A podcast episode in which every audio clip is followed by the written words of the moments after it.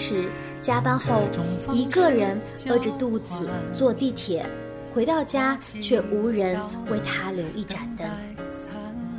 孤单是夜深时一个人反复刷着朋友圈，期待有新的回复。孤单是生病了，一个人去医院挂号、缴费、打点滴。你知道谁也许正在经历着这样的孤单吗？写下他的名字吧。今年就锁定你身边的一个人。去尽情的陪伴他，关心他，爱他吧。也许有一天他会知道，原来神早已爱了他。不孤单地球特别企划，二零二三就是要陪伴，因为有你，所以我们不孤单。这世界有你陪伴，任何事都变简单。终于知道我并不孤单。这一路有你陪伴，感动就永远守大家好，欢迎回到不孤单地球。我们今天是就是要陪伴的六月 vlog，非常特别的一期节目。因为呢，今天又刚好是过完父亲节的第二天，跟我在一起的朋友们，这个月也有很多想要分享的关于怎么陪伴自己的父亲。那还有很特别的是，因为我们中其中有一个小伙伴，他已经回到了国内，所以说算是跟父亲、母亲都是久别重逢，所以相信他在这个陪伴家人的话题上，肯定也还有很多很多的感动，还有不一样的一些体会啊，我们就很期待。今天跟我在一起的呢，有三位好朋友。大家好，我是花椒。大家好，我是小白。Hello，我是莲子。开心开心，其实刚才大家应该也听出来了，我说的谁在国内，应该就是小白了。之前也都跟大家预告了很久，说终于要回国了。那不然今天就还是先从小白开始说吧，因为刚才已经迫不及待，一群人都想问他在国内怎么样了，见到父母怎么样了。我上一个星期我只更新到你跟父母在街边吃烧烤，深夜烧烤的 那天是是那天是刚落地的那天晚上。Yeah，我就更新到这里，然后我猜想这几天是不是也都是跟父母都在一起大团圆，各种吃喝快乐。基基本上也是啊，对，但是也也有就是各自做各自事情的时候，所以有没有想象的那么的好？对啊，回去之后发现还是有一堆自己的事情，是吗？本来以为是 vacation，结果好像哎又有很多事情。对啊，而且我觉得更多的事情是。这一次的变化是，就是你你看到家里的很多事情，你想想去主动的改变，就是为他们而做改变。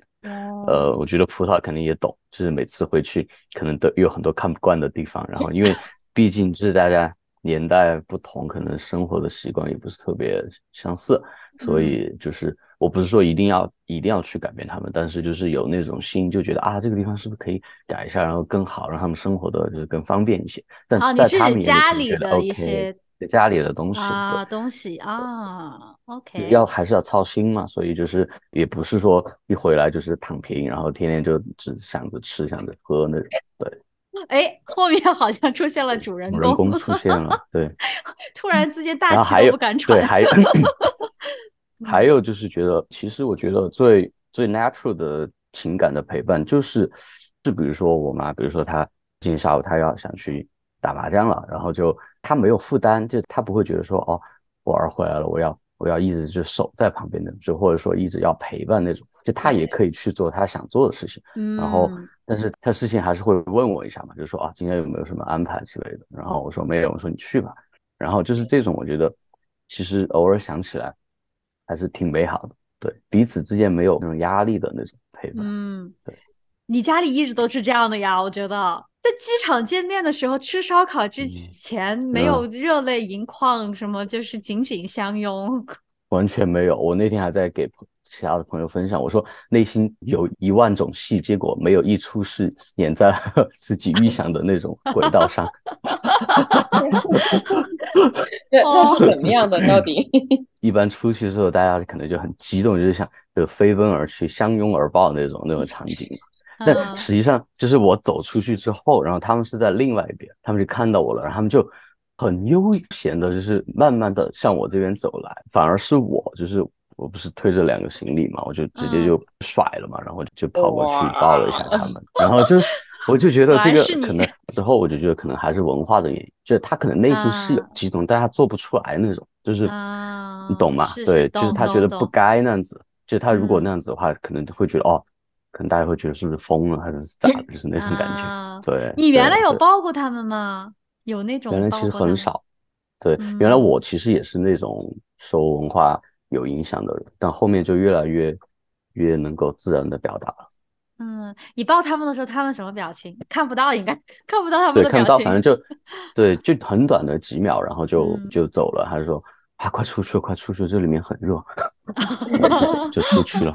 对对啊，我我本来想说妈妈会哭吧，就是哎呀天呐，两没有反而没有，其实对，其实后面他们说真的就是离别的时候会更更难受，反而就是回来的时候更多的应该是喜乐吧，就是喜庆，就没有那么多的，就是忧伤。我觉得，嗯，有没有可能你看嘛？所以你想的戏和我想的都没有上演，我们都是那种很 drama 的那种戏，一个都没有实现。对，我说有没有可能，就是他们在小白回去之前做了很长久的心理工作，就互相说，一会儿儿子来了，千万不要激动哈，要要冷静哈，要很含蓄的父爱母爱。对，我们都是 好像成长在这样的家庭里面吧。嗯，我感觉那个莲子比我们又。小一代，但是可能对父母呃，可能起码就是因为父母可能还是比我们的父母更年轻，他们是不是会有更加自然的表达爱的流露？而且莲子的妈妈又是基督徒嘛，我妈比较比较就是可能非常非常。怎么说？外放一下，抱着使劲亲啊！我的闺女，那倒那那倒没有到 这种，但是就是就是可能比刚才小白说的要激动一些。我爸就就是很含蓄，背着个手啊，然后就招招手，哎，就你能从他眼神中能看得出来，哎，他欣喜了，但是就没有什么太大动作，就是 顺势就把你的行李给拿过去了。哦，默默做事的父亲。花椒听了小白分享，有没有很想回国？你也是好几年没回去了呀？对我感觉我是那种，就是我没回去的时候，我就觉得就还好，就也不是很想国内的吃的，也觉得不是特别的想念，或者说一定要见到国内的亲朋好友，但是。见到的时候，或者是说吃到国内的 东西的时候，可能就哎呦，我想吃好久了。哦，你你这属于这个压抑治疗法，就 是就是克制自己，不要想，不要开这个开关。嗯，可能是，确实是。那其实我们就知道，我们三个人除了小白，我们其实这次。啊，父亲节也都是在海外，就是跟家人是分离的一个状态。只有小白可能真的实体陪爸爸过的父亲节。啊，今年的父亲节跟去年有点不一样，因为去年是我们所有人好像都是没有办法见到 爸爸的，然后就也是花椒倡议我们写了一封信给父亲。去年那期节目还历历在目，然后。至今我都不敢再听，这实在是 太催泪了。但今年真的是，就是看到说大家也都好像不同的生命的成长成熟啊，包括小白也真的见到父亲有一个大团圆的喜乐在里面。所以今年我觉得父亲节对我来说还是挺欣喜的，不再那么沉重的感觉。呃，今天我们还是会分享一下花椒。今年又给爸爸写了一封新的信，跟去年又非常的不一样。我自己是觉得就是有很多的突破，也看神在花椒生命当中做了很多的不一样的工作啊。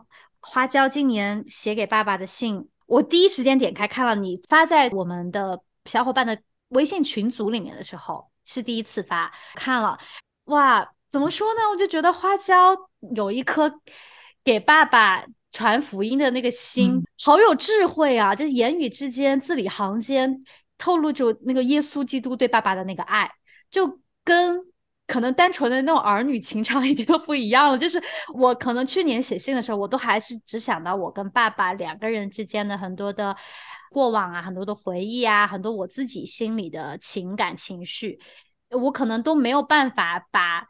天赋的爱，或者是想把福音怎么样子传给他，就是可能在那个时候心里有很多复杂的个人的情感，就很难怎么样子去放下自己，然后真的就是去以耶稣的爱来爱他。但是我觉得花教纪念这封信真的就是看到一个范本，真的可以写进教科书。我觉得每一个儿女可以想要尊荣父亲，想要把基督的爱带给父亲，真的都是可以去。参考就是或者是去向花椒来学习的，那这个是我的自己的预告了。但是可能大家还没有听到花椒的信，不如花椒就先跟我们一页一页念吧。嗯，好的。我刚才听葡萄夸我的时候，我的嘴角都放不下来，我就觉得 被你们看到我的笑容是不是有点太放肆了？不放肆，你值得，你值得。而且我就想说，先夸了你，让你。更有饱含深情的朗读，让你 来吧，给我听一听花椒写给爸爸的信。亲爱的老爸，好久没这么叫你了哦，女儿很想你。这两天去游泳，总想起小时候爸爸教我游泳，抬着我在水面上游。还记得第一次爸爸把我放到水里面，我吓惨了。但是很快我就享受起来，因为爸爸就站在旁边保护我，我就不怕了。我们现在还保存着坐在游泳圈里面的照片。上个周六和爸爸分享我在上帝帮助下开始操练自律，我看到爸爸非常的开心。女儿知道爸爸总是真心的为女儿的进步而欣喜。更让女儿感动的是，当女儿说：“呃，想每天都做好自律，真不容易。”这个时候，爸爸没有责怪我，而是理解和宽容地说：“一开始都很难的。”女儿心里顿时得到很多安慰。女儿想到爸爸对我守时、自律方面的管教，以前不喜欢爸爸责备我，因为我内心被罪蒙蔽，听到爸爸的管教就讨厌、生气，不愿意改变。到后来自己想改变的时候，也没有能力改变。因为那时我还不认识上帝，还在罪里面，罪让每个人无力改变。明知道不好的事要去做，明知道该做的事却做不到。感谢上帝救了我，让我愿意听教诲，也给我能力做出改变。好，这是第一页。快来快来，其实先说说莲子，你有什么感想？嗯嗯，第一段非常让我想起我我爸原来教我游泳的样子。哦，是什么？但是但是我反正记得具体的是，我爸直接把我扔下去了。但是这后面就造成我真的就学，真的得喝几口水才能学得会。嗯，然后后面就最终学会游泳。大家的游泳是不是都是爸爸教的？小白是不是？嗯，我确实都没有什么印象了。就感觉小时候就和那些呃邻居就去泡水，然后就玩着玩着就会了啊。好像他也是教了一点，但没有对没有就是很仔细的，就是 like step by step 的教。对，也是反正就把你甩进去就不管了。让我想到网上的那种爸爸怎么带小孩，就是都是这种很可怕的，妈妈看了会心跳骤停的那种。对。所以说花椒的爸爸还挺细腻的，至少还就是给他带个游泳圈，然后然后让他在水面上慢慢的来游泳，很温柔的爸爸了算是。对啊，就第一段我就觉得他好会哦，就是一下子就有点像原来写作文，就大家就说你要由近及远，就是我最近几天在游泳，我就想到你，就是让爸爸觉得好暖心啊，你做什么事情都想到我，我的女儿真的是好爱我，就是那种感觉，嘴巴特别甜。太会了，技巧杜拉满。哎呀，没有感情，全是技巧。我不是这个意思。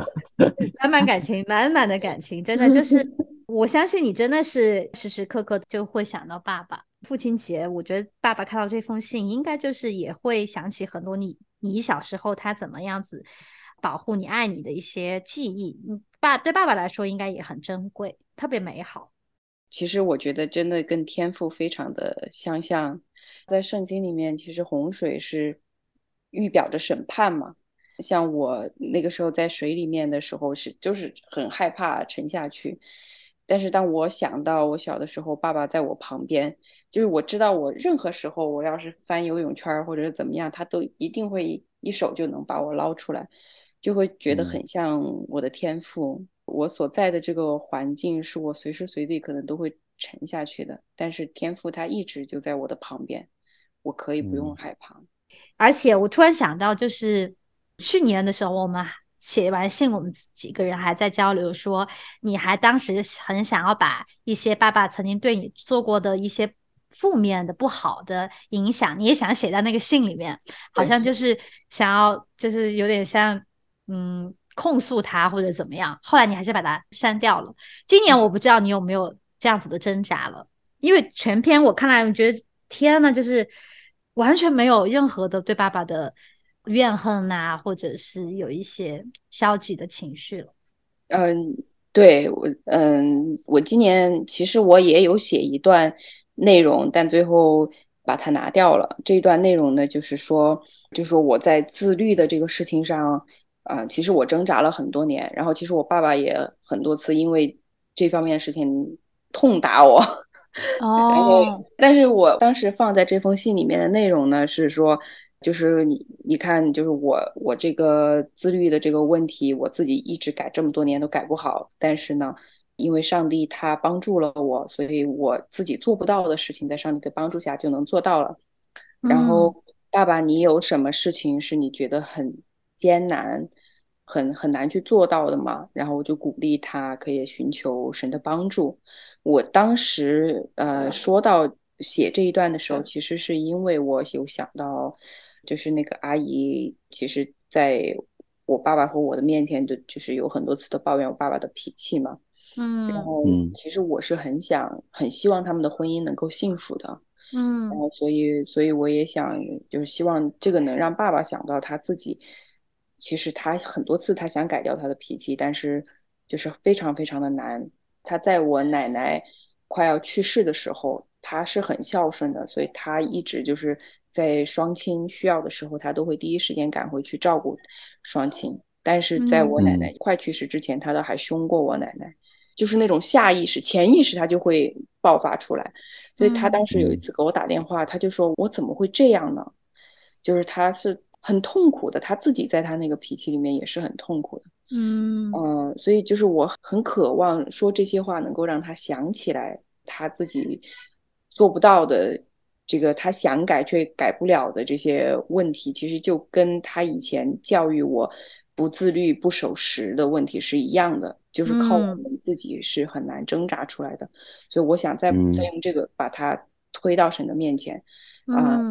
但是呢，后来我还是跟我之前那个老爷爷，就是我我之前跟他住过一年的那个老爷爷，呃，说过这封信。然后呢，他说建议我可以不用写进去，因为。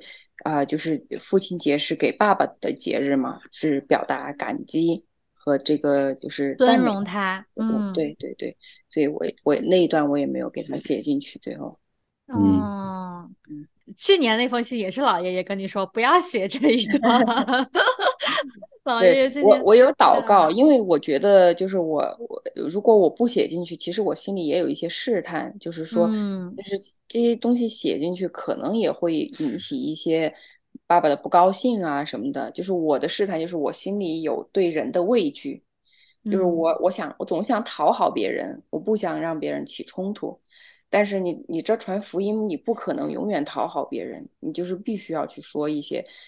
就是是真理，他必须要听，但是他可能听了会不高兴的话，嗯，所以我我当时就祷。告说，这个我把它拿掉，也有没有可能是因为我心里面的这种对人的畏惧，嗯，对，然后所以我我当时祷告的一个感动呢，就是说，如果我在这封信里面把它拿掉的话，那以后我要在其他的地方还是要把这个话说出来，嗯，所以选一个更合适的时候。可能是吧，对，所以我我就决定是把在这封信里面把那个拿掉。哇，我觉得，我觉得就是花椒每次的分享都是看到他跟神真的是有很很深的来来回回的对话，就是他做一件事情之前，真的是来到神面前说求智慧，求神。最好的那个心意，这个每每次都是让我很打动我的一个地方。要我自己就 管他的，就是我都写信了，你还要我怎样？你要我怎样？对啊，就就真的会这样。就是我我我很感激花椒在我们中间，真的就是给我们有个很很好的榜样，对吧？就是说到写信，就是我真的很想你把那封信写完，就是你给爸爸的信。别提了，我真的是，我现在都不敢打开我的那个文件。我跟你说，那封信我一般自己的电脑上面的文件，我用过了，我就会把它整理到 folder 里面，整理好，然后或者是很久不用的，我会放在我的硬盘里。唯独这一个文件，我当时在哪里打开它的，它现在就还在那里，就是我都没有办法去去看它。Anyways，希望大家有生之年能够看到我的突破，但是不是今年，maybe next year。没关系，这一段要剪进去，这样我们的 听众就可以帮我们催稿。哎呦我的天呐，好啦，求神来催我吧，我觉得只有神劝得动我了，在这件事情上面，就是我还是不够勇气吧，或者甚至是我都不知道自己要干嘛，就那个情感放的太久了，就是有一点，嗯，你们懂的，嗯，麻木了。那所以说，当刚才听到花椒的这第一页写了关于他说上帝怎么帮助他自己在守时啊、自律方面能够呃有改变的时候，爸爸是发自内心为他而欣喜，而且也没有责怪他了。我觉得好像这是一种很好的一个一个互动，就是关系就是有突破。当女儿也是。尊荣父亲的时候，花轿没有再去怪说你当时就你看你对我那么凶也没用啊，我当时也没改啊。你看现在上帝让我这么好啦，就他都完全没有这样的语气的时候，爸爸也自然而然反馈的也都是很正面的鼓励。真的是我们做儿女的，有些时候我们先认识神的话，我们先踏出这一步是一个非常好的姿态。就是我觉得父母的心也都是肉做的啊，看到儿女的改变，我觉得他们就是很开心。嗯嗯。你们有跟爸爸有这种分享过吗？两两个摇头的沉默青年，呀，你们你们你们会觉得花椒这样是不是就真真的很厉害？我真的觉得他太牛了。嗯嗯，如果有的话，你们有有哪一个方面是你们觉得可以跟爸爸这样去分享？呀，我觉得我本身就跟我爸关系不会就是这么的。有点，也不是说严肃，就是这么的认真。嗯，就可能我爸会这么这么认真跟我说话的次数也不会很多，当然是我认为的啊。但是就是我和我爸都是属于说话都比较的喜欢开玩笑，所以这整一篇让我读下来都是嗯，哇哦。我说不出口啊！我也是对他说不出口，所以才用写的嘛。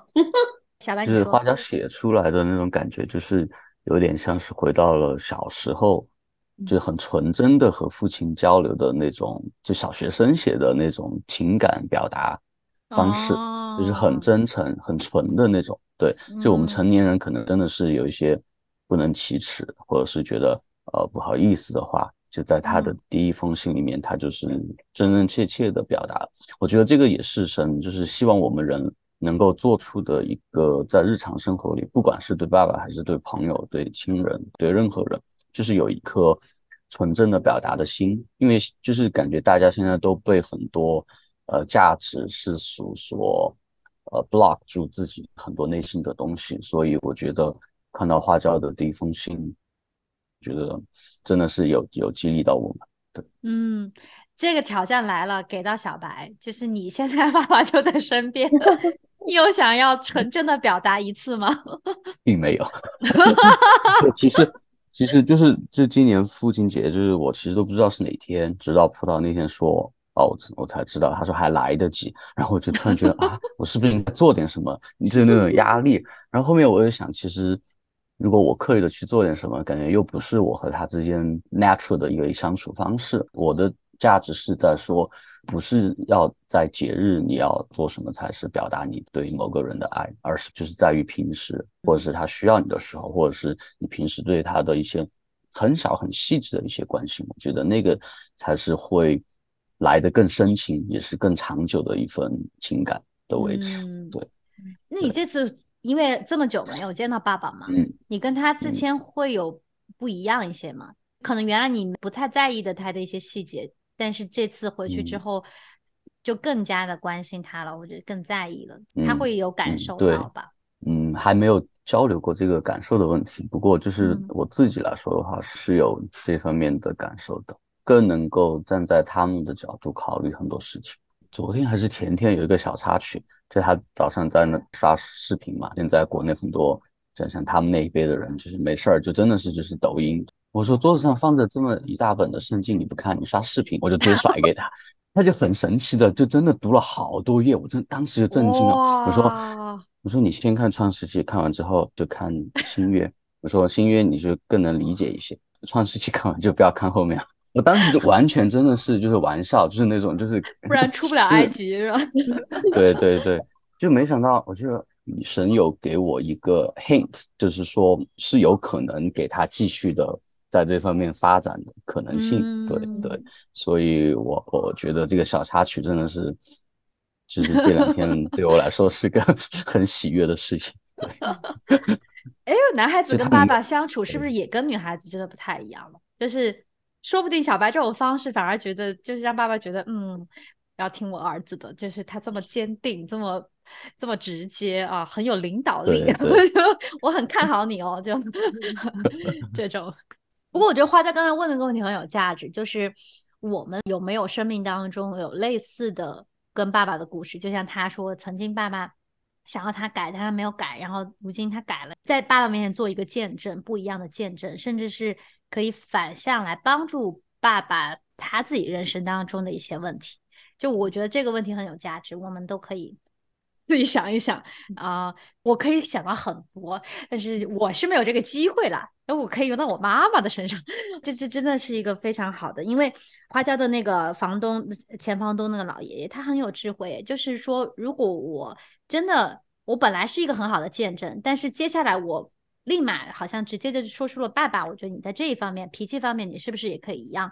就可能本来好好的，就他可能会带到生命当中自己去思考、去想了些事情，他可能又情绪一下子又会变化了，就又不一样了。所以说，我自己觉得不写进去是非常好。我如果是爸爸，我看到这里，就是我女儿可以做的这么好，那我生命当中是不是也也可以这样？对，可能会一样的效果。但是尊荣父亲这一点很棒，他叫尊荣父亲贯穿整一个信的，他在后面两页也依然是非常非常好的态度。我们接下来听第二页吧。好，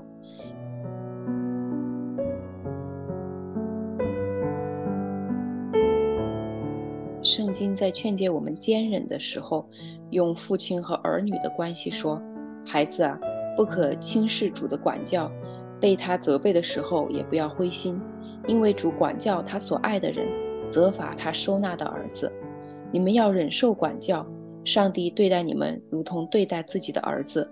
哪有儿子不受父亲管教的呢？做子女的都会受管教。如果没人管教你们，那你们就是私生子，不是儿子。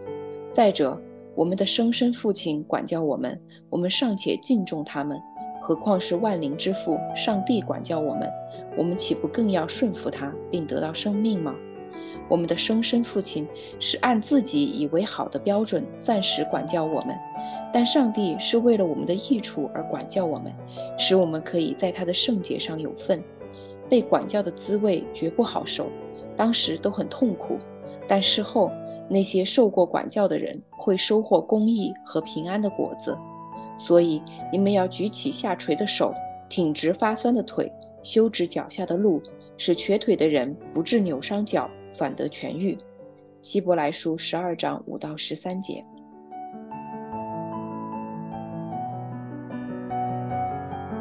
这一整大段的圣经输出，而且就是真的是这个叫什么衔接上下文，特别的特别的恰当。这一段，你们。敢跟老爸讲这么大一段圣经啊？我敢，应该是敢，但是就是可能没有找到合适的事情或时机，具体到某一段，对我还没有，就是没有 further 到那地步。莲子有尝试过吗？没有，这工作感觉都是我妈做的。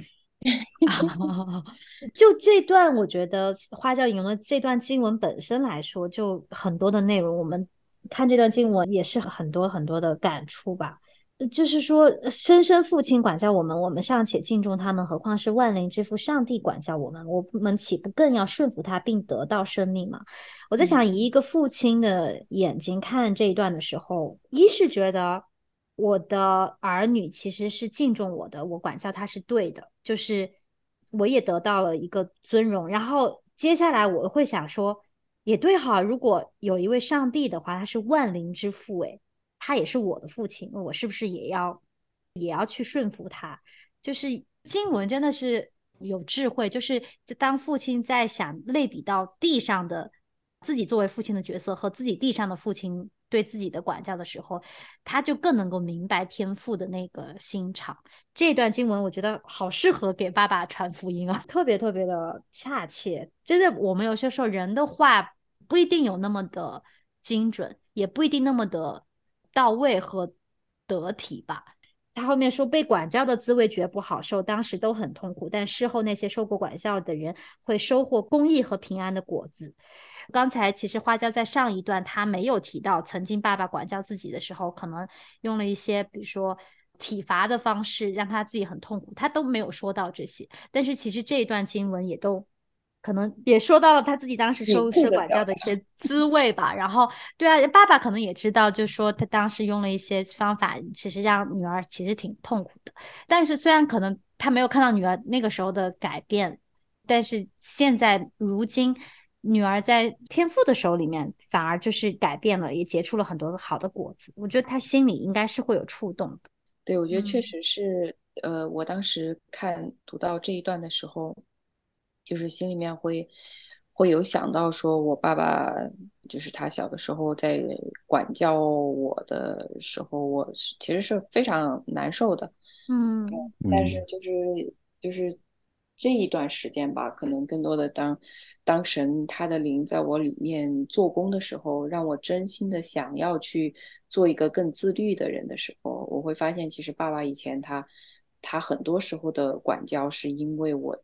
不能够那么的自律，嗯嗯，虽然他自己的脾气是有问题，然后他的方式手手法这些也都有问题，但是觉得可能就是更多的去体会到他做父亲的那种那种心吧，很担忧自己的孩子以后会不会出问题，以后就会怎么样，然后他的那种，而且我是那种就在这个方面屡教不改型的。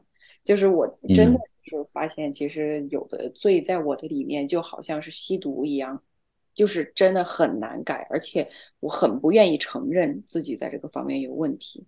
嗯，所以如果是站在一个父亲的角度上，自己的儿女他怎么说说也不听，呃，生气也不听，打也不听，我觉得可能真的是一个很很绝望的一个状态，就是是是不知道该怎么样才能让自己的儿女好。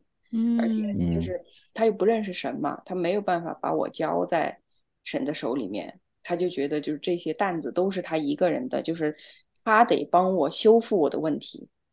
所以当他修复不了的时候，作为父亲的那种恐惧或者是各种负面的情绪，我觉得确实就是还是呃很很难以去控制好的。所以我觉得这一段我放在这里。我更多可能是想要跟他表达一个，呃，女儿能够去体会父亲当时管教我的时候的那种那种心情。嗯，其实我，我说到这里，我有点感觉到，就是好像父亲跟孩子的那种有一种荣辱与共的感觉，就是父亲觉得我我孩子以后可能在这个方面要吃亏，或者要要受一些，嗯。别别人的轻看或者一些羞辱，他自己就觉得好像自己也也被伤到了，然后就觉得我我不能让我孩子以后这样，所以就是用各种方法吧。嗯，原来就觉得，因为我爸盯我学习比较多。他已经不算严格了，对我来说，但是就我的成绩还是会让他很揪心。那原来就是拿着成绩就一直在说，嗯，有可能我我做作业呀之类的都在那盯着我，就当时就觉得就很很不理解为什么，然后为什么不能出去玩，为什么干什么干什么，反正现在会觉得好险他当时有盯着我，嗯嗯。我的话，我得到的更描述的像花椒那么严厉的所谓的管教呀，更多的感觉就是被啰嗦那种。可能他们对我没有你们那么严厉，但是他会在嘴边念，就是说啊，你要做这个，你要做那个，就是那种感受。对，我觉得那个也是他们的一种爱吧。但是我之前也是从来不听，什么喝冷水那些，从来不听，就是每天都会念什么。包括现在就这次回来也是，就是我就更能理解他们的感受啊。嗯，虽然说还是不会听，就很难嘛，因为这真的很难。所以其实我们现在的问题就是说，听不听是一回事，就是就是我们回应的方式可能跟原来就完全不一样。原来可能就是特别烦躁，特别那种啊，你不要管啊，怎么怎么样啊，就因为不理解爸爸的心嘛。那可能现在就是会表现出来。不一样了吧？对对，就是会感觉是有了神的帮助，然后就感觉自己对待周遭的人的情感的反应都完全不一样，就是会有更多的包容吧。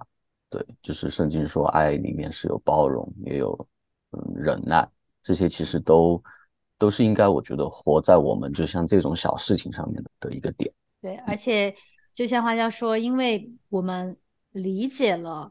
天赋他就是这样一个角色，他爱我们，他才管我们。那我们就可以知道，爸爸是爱我们，好像一下子就不是一个对立的关系了，就更像是他说的那个跟爸爸是荣辱与共，就是我们是一体的。就是爸爸担心我是出于爱，然后他是想要我好，我好他也会好。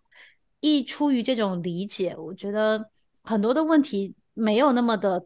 锋利就是不像是对立面的那样锋利。我觉得原来当我们不理解爸爸为什么会这样的时候，就是天然就是对抗的，就是你是在 对抗我，那我就是要对抗你。对，但是就没有理解这一份爱的关系。在这一个过去的主日，我们自己教会有一个弟兄，他分享的讲到，他回忆他的爸爸已经过世了，在前年，他自己都是一个就是已经进入老年了，所以他爸爸其实岁数很大了，前年过世了。然后他就回忆起他还是很小的时候，还好小好小的时候，有一次骑自行车，他爸爸给他的一个规矩就是，只要你看到街边的路灯亮了，就证明天晚了，你一定要回家了。就有那么一次，他真的是觉得不尽兴，就是还想要再去多骑几个社区。他当时看到路灯亮了，他就还跑回家了，然后就。问了妈妈，朝里面吼了句：“妈妈，我能不能再去多骑几分钟？”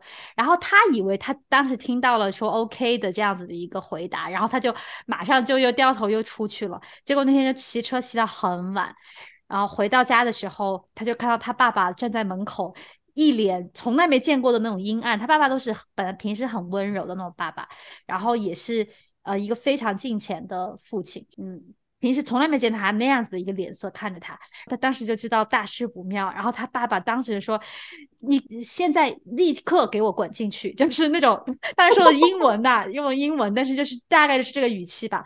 然后他当时永远都记得那个晚上他的那种惊恐，他不知道怎么面对爸爸的那种。生气的脾气，他觉得天都塌下来了，就是那种感觉。他那天晚上的感觉，到他现在可能已经六七十岁了，他还记得，就是历历在目，让自己会觉得很震惊的那种，好像爸爸的爱都不在了那种感觉。但是他后来又分享了故事的下半段，就是第二天一早，他爸爸就来到他的房间，坐在他的床头，他爸爸跟他说的第一句话是：“你可以原谅我吗？”然后他的意思就是说，爸爸那个时候不是先来责怪他，跟他说你昨天你做错了什么什么，爸爸来来责怪你，而是先为我爸爸昨天那样吼你，让你感觉不到我的爱，让你觉得难过、恐惧了，然后来道歉。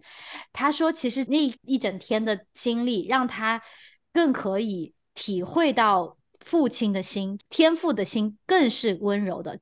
天父管教我们，有些时候可能要使用一些我们觉得我们都觉得很残忍，会抱怨他你为什么要这样子的一些方式。但我想说，地上的父亲他的心都可以这么的柔软，这么的温柔，他也不愿意对自己的小孩这样子做的，就是他都可以立马第二天可以这样子去跟儿子请求宽恕。那天那个弟兄分享这个故事的时候，让我一个得着是说，他在那么小的年纪，他其实从爸爸的言行，从爸爸的生命当中，他可以更接近神，就是他可以看到神，神的那个天赋的心肠是多么的柔软。多么的，就是想我们好，所以他那个从小他跟神的关系，跟父亲的关系就一直都是很紧密。他就分享他这一辈子为什么在大家眼里看他也是一个好父亲，他也是很尽钱的生活，很大部分原因都是取决于他的父亲，因为父亲给他勾勒了一个天赋的形象。当然，他父亲不是完美的啦，但是他就说很多这样的。点点滴滴的小事，让他对神的爱的体会可能就更加的深。在很早的时候，这是我刚才看到管教的这一篇，我也想起来这周日刚好听到的讲道，想要算是跟大家一起分享的吧。因为就是有些时候我们看管教确实是难受的，但是当我们知道天赋的心肠的时候，真的那个感觉会不一样。嗯，好吧，那我们接下来再继续听最后这一段花椒的信。等待灿烂，牵手一起面对勇敢，泪流过了会干，心痛过了会习惯，